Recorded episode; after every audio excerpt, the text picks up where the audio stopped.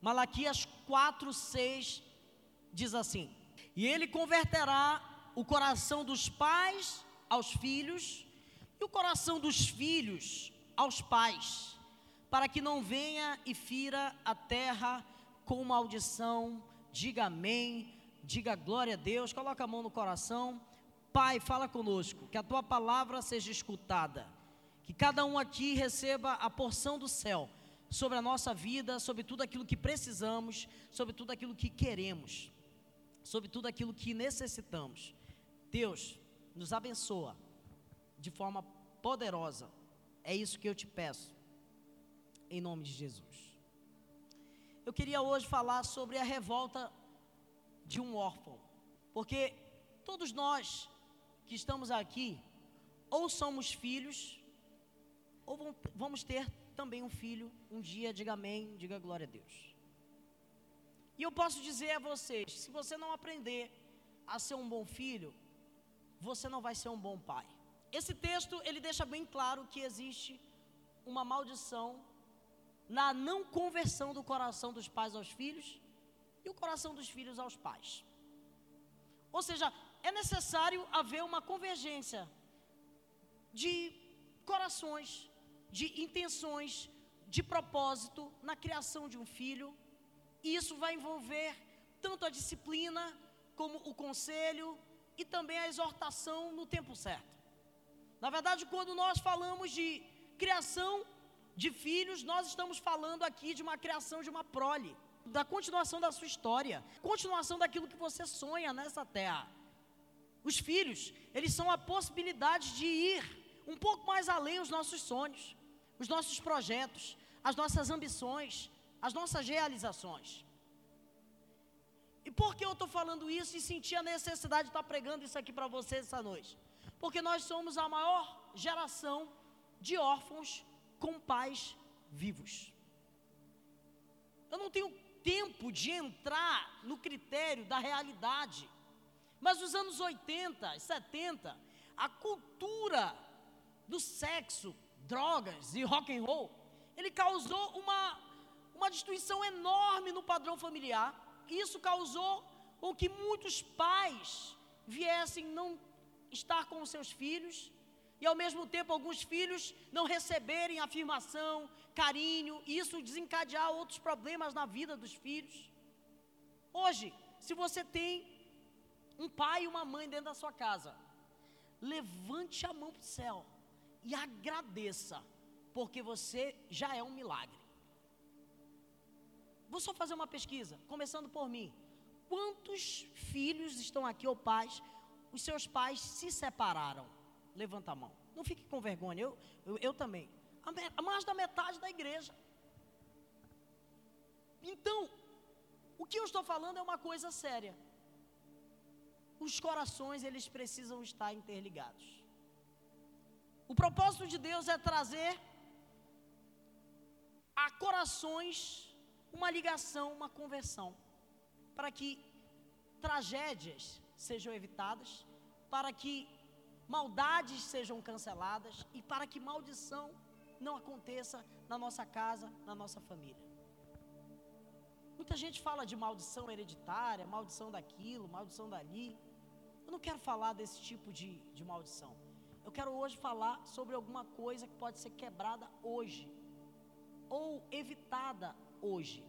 E para exemplificar isso de alguma forma, eu quero trazer uma história que eu posso dizer que é uma história de novela. Se você ler o livro de, primeiro, de 2 Samuel, do capítulo 13 até o capítulo 18, são cinco capítulos, você vai ver um drama de um órfão.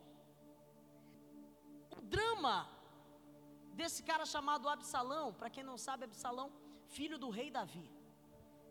Ele é o filho de um dos homens mais influentes da Bíblia, no qual a Bíblia chama ele de um homem segundo o coração de Deus.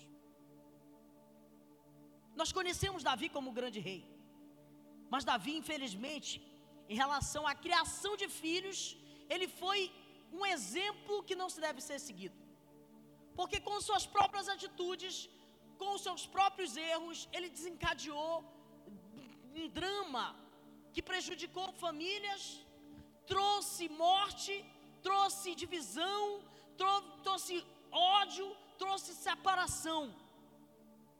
Para resumir todos esses capítulos, a Bíblia vai dizer que um certo dia, um dos filhos de Davi, chamado Aminon, ele olha para Tamar, que era uma irmã dele, e não olha mais como irmã, ele olha com um olho de alguém que se interessa fisicamente por aquela menina. E eles eram adolescentes, provavelmente.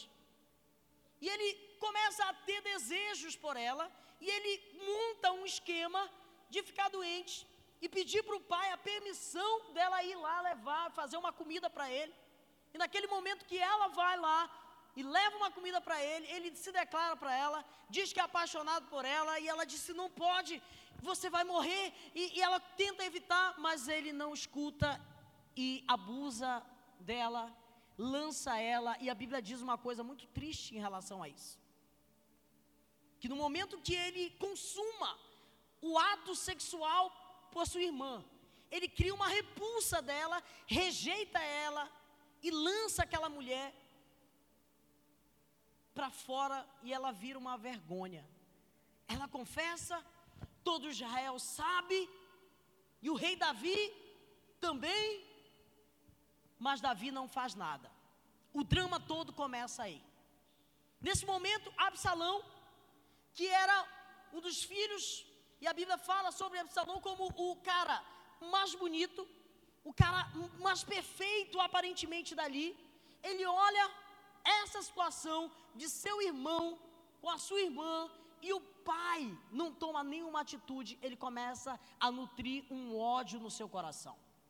Um ódio pela situação que houve, pela injustiça que aconteceu com a sua irmã, pela falta de caráter que seu pai não fez ali, porque a punição ali seria também uma outra tortura, porque o rei deveria se posicionar e deveria matar Aminon, mas por, por, por amar também, ele tentou evitar, mas ele não quis resolver a situação no seu tempo.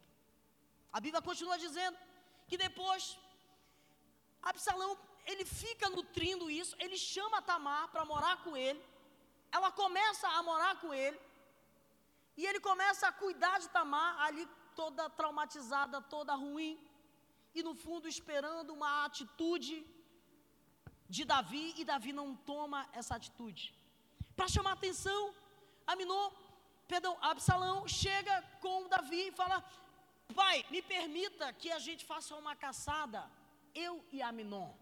Tipo assim, Israel toda sabia que Absalão queria matar Aminon. Aí Davi tem uma ideia, mas não resolve o problema. Ele falou: por que você não leva os seus irmãos para ir junto. Tipo, como se nada tivesse acontecido. Aí a Bíblia fala que eles vão nessa caçada. Absalão tinha seus capangas do seu exército. E eles falam assim: pode matar Aminon e eu assumo toda a culpa. Nesse dia, Aminon morre. Um estupro e agora um assassinato dentro de uma família. E nesse mesmo momento que acontece tudo isso, a Bíblia deixa bem claro que Davi apenas se indignou. Outra vez, não chamou seu filho para conversar, outra vez, não tentou resolver o problema.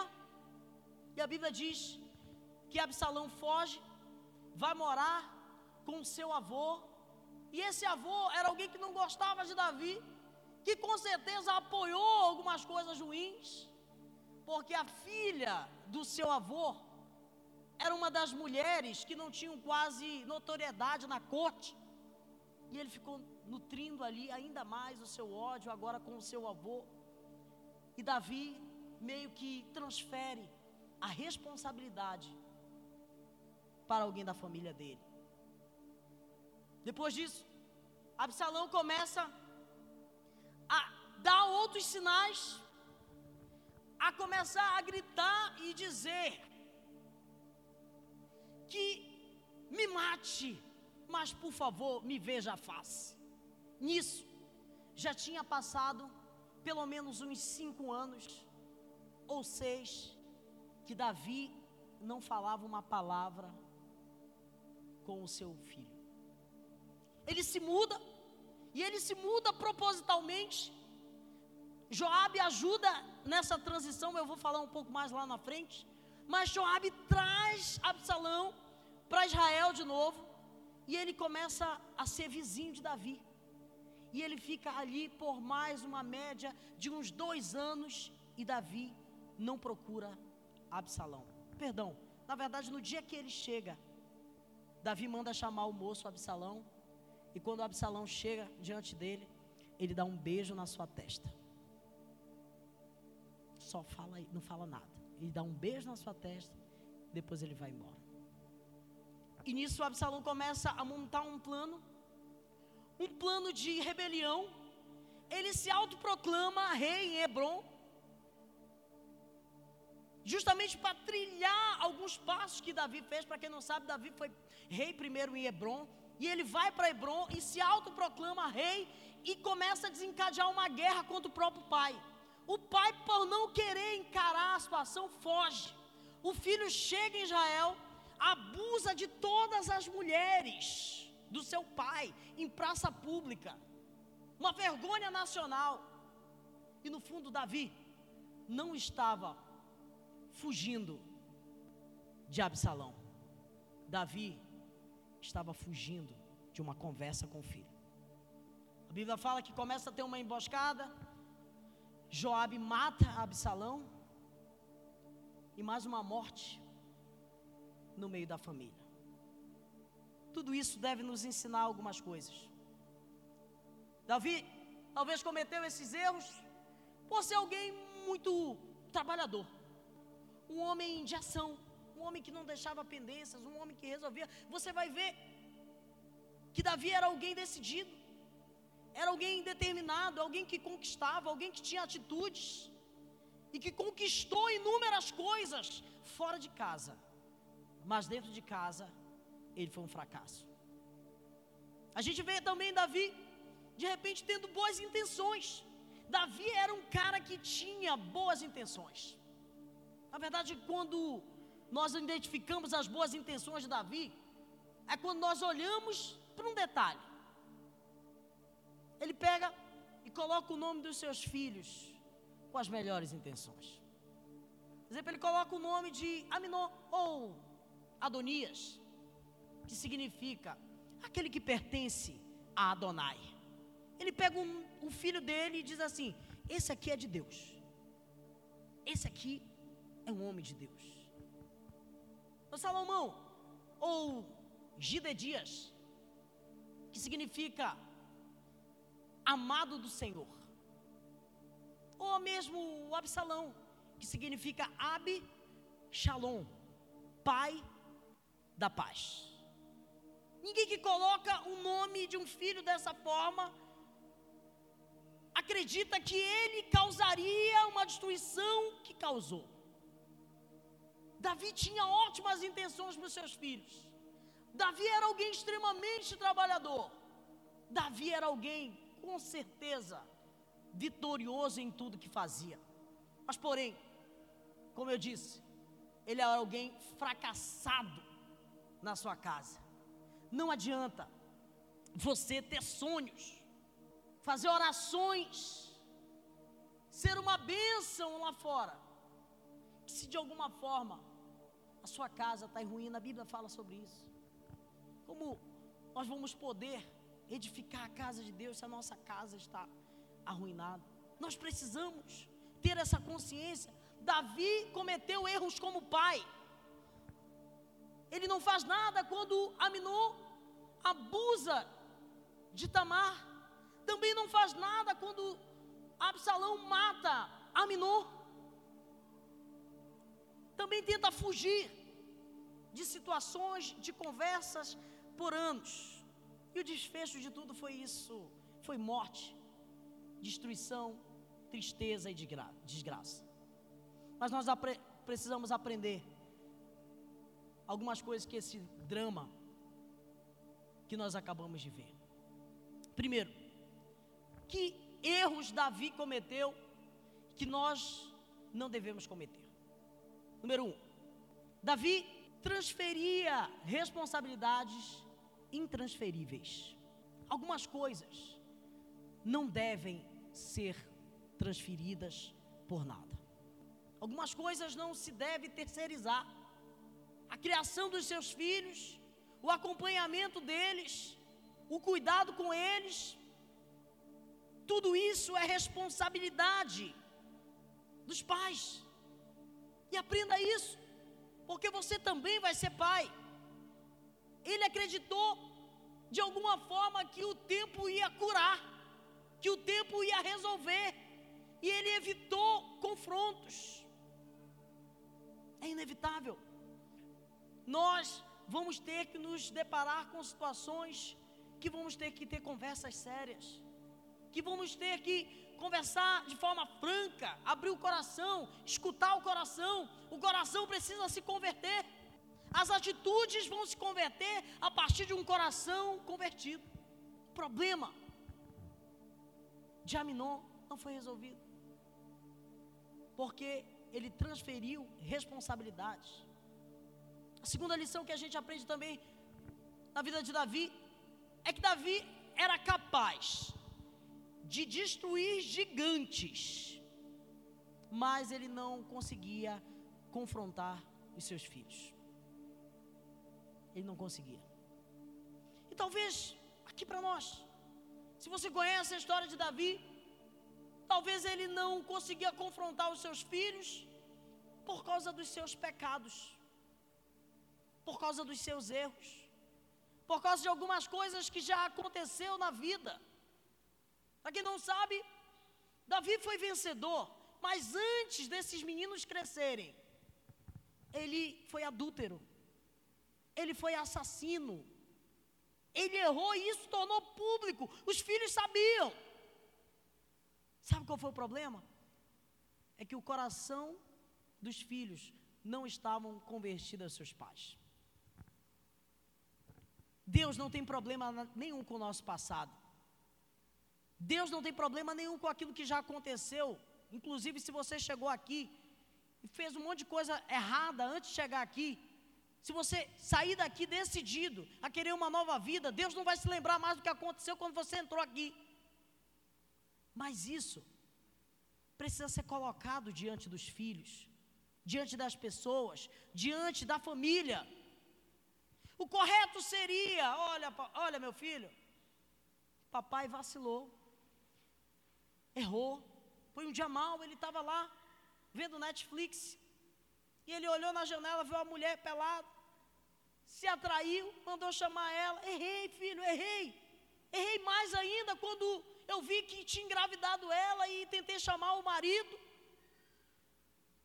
para deitar com ela, mas o marido era tão fiel a mim que ele decidiu ficar na porta da minha casa, me protegendo e não quis ir dormir com a sua mulher.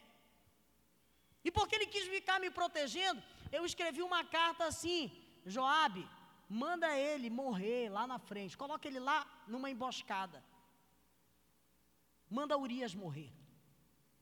Eu fiz isso, eu errei, foi um dia mal, foi um dia ruim, mas eu estou arrependido, eu colhi. O filho de tudo isso morreu. Eu sofri muito, foi difícil. Me perdoa. Mas provavelmente Davi não tomou essa atitude. Provavelmente Davi não fez isso. Talvez por causa dos pecados, do, dos erros do presente.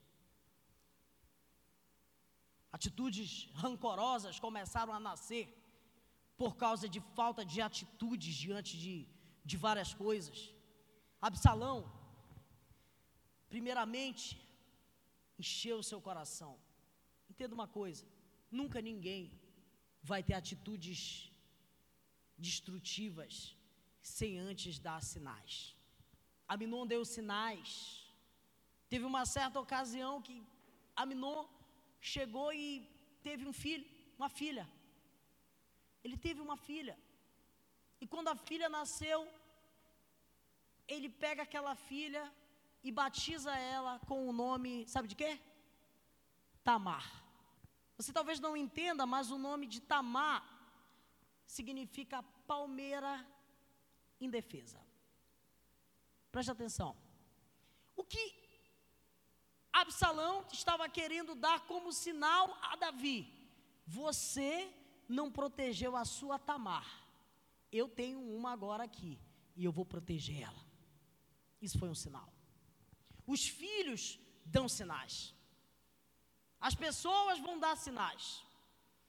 E os erros, talvez, do presente impedem isso. Assim como bem como erros que não foram perdoados do passado. Além do ódio, é possível algumas pessoas não aceitarem o perdão já que receberam. Você precisa caminhar em relação a isso. Sabe, Davi, ele foi alguém extremamente, extremamente irresponsável. E que Deus nos ajude a não ter atitudes no presente, com conformidade de coisas que aconteceram no passado, e nem ter medo de alguma coisa ou de alguma atitude por causa do passado, porque o nosso passado ele já foi coberto e lavado pelo sangue de Jesus. Por último, talvez por causa do ciúme. Pessoas bem-sucedidas, de forma indireta, geram ciúme em seus filhos. Claramente tinha ciúme de Joabe. Claramente. Sabe por quê? Porque Joabe era o general. Joabe vivia colado com Davi. Joabe era alguém que estava junto com ele, e se você for ver, a guerra passou a ser a guerra de Absalão contra Joabe. Inclusive Joabe mata Absalão, porque o ódio que Absalão começou a nutrir tinha muito a ver com a figura de Joabe. Eu estou entendendo aqui. Às vezes, os filhos, eles têm ódio do trabalho do pai, porque era esse trabalho, era essa fonte de renda, ou esse, esse nível de trabalho que tirava a presença do pai com a criança. Nós precisamos ter cuidado com isso. Precisamos trabalhar, conquistar, fazer as coisas, mas sempre ter cuidado.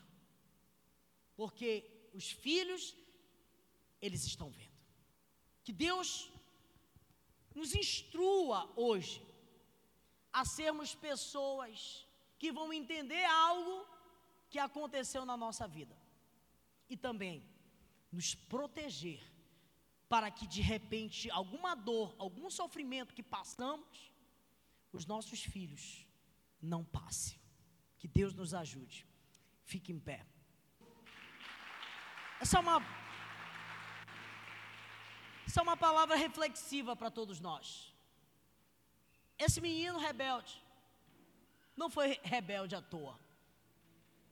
Por isso que todas as vezes que eu vejo alguém extremamente revoltado, que faz muita besteira da vida, eu procuro saber o que foi que aconteceu. E geralmente tem uma ferida.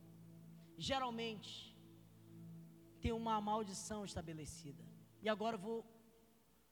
Maldição que a Bíblia está dizendo aqui, ela é falta de atitude em relação a coisas que nós precisamos provar. Às vezes a gente olha a maldição, ou só o cara é amaldiçoado, às vezes é porque ele foi alguém que plantou alguma coisa. E no caso de Davi, foi a omissão. Deus possa nos ajudar, meus irmãos. Você possa sair hoje daqui disposto a perdoar. E eu falo isso para você aqui. Você hoje precisa tratar algumas coisas com seu pai, com a sua mãe, que está aqui. Como é que nós quebramos essa maldição? Preste atenção. Você foi ferido pelo seu pai. Jesus está te curando. E você não vai ferir os seus filhos. Eu vou repetir porque eu acho que você não entendeu. A maldição do, do coração não convertido é assim: o pai ou a mãe fere o filho, e esse filho é curado por Jesus e ele não vai fazer o mesmo com seus filhos. É isso que Deus vai fazer aqui essa noite. Deus deseja levantar famílias funcionais no nosso meio, filhos que vão curar de filhos. maridos que vão curar maridos, mulheres que vão curar outras mulheres feridas. A sua dor e o seu sofrimento, ela vai servir de remédio para outras pessoas. A gente estava orando e Deus falou muito claramente que algumas experiências, principalmente com mulheres, elas geraram uma espécie de antídoto dentro de algumas mulheres. E por você ter esse antídoto, você vai curar outras mulheres. A sua experiência, a sua desgraça do passado, vai curar desgraças do futuro. Levanta sua mão.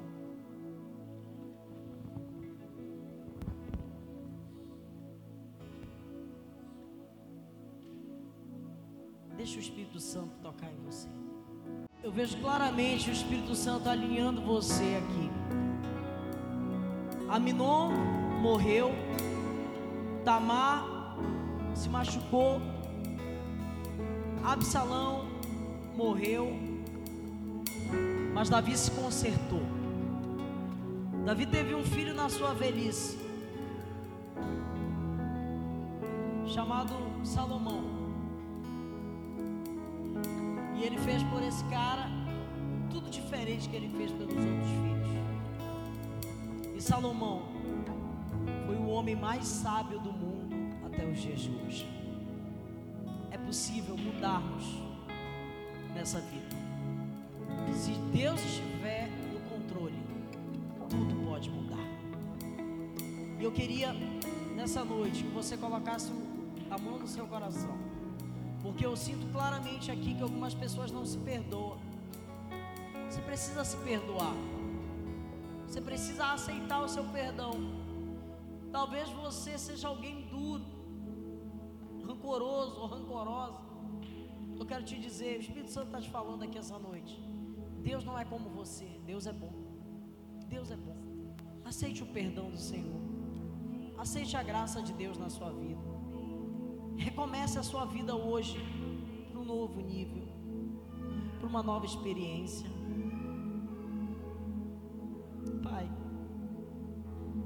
Leva,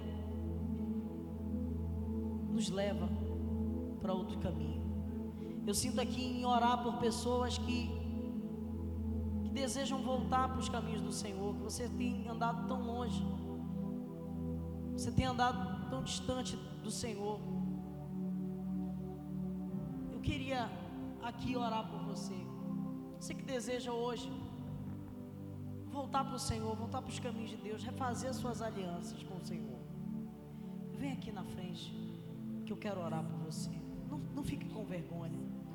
Não sinta vergonha de nada, porque o Senhor deseja hoje trazer uma nova perspectiva sobre você.